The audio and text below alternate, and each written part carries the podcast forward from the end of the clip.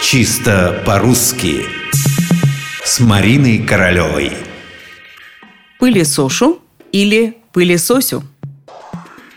Если честно, мне не нравится ни пылесосю, ни пылесошу. Хотелось бы чего-то более благозвучного, но что это могло бы быть? Сказать ведь как-то нужно, тем более, что пылесос есть сейчас практически в каждой квартире. И хотя бы раз в неделю кому-то в семье приходится, вздохнув, произнести «Да ладно, не волнуйтесь, я про пылесо» и тут замереть.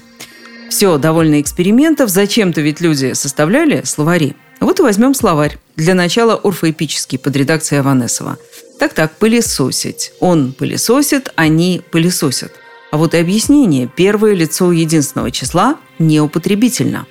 Это значит, что нельзя сказать «я что делаю» или «я что сделаю» с этим корнем. Нет такой формы. Нельзя от глагола «пылесосить» образовать и страдательное причастие прошедшего времени.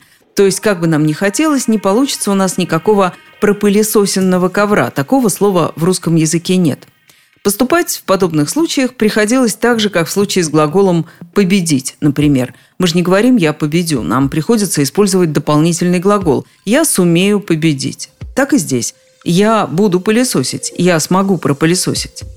Впрочем, не знаю, порадую я вас или огорчу, но эта рекомендация в случае с глаголом «пылесосить», «пропылесосить» уже несколько устарела. Так в толковом словаре русского языка под редакцией Шведовой формы «пылесошу» и «пропылесошу» воцарились на законных основаниях. Ну что ж, главное – не пылесосю –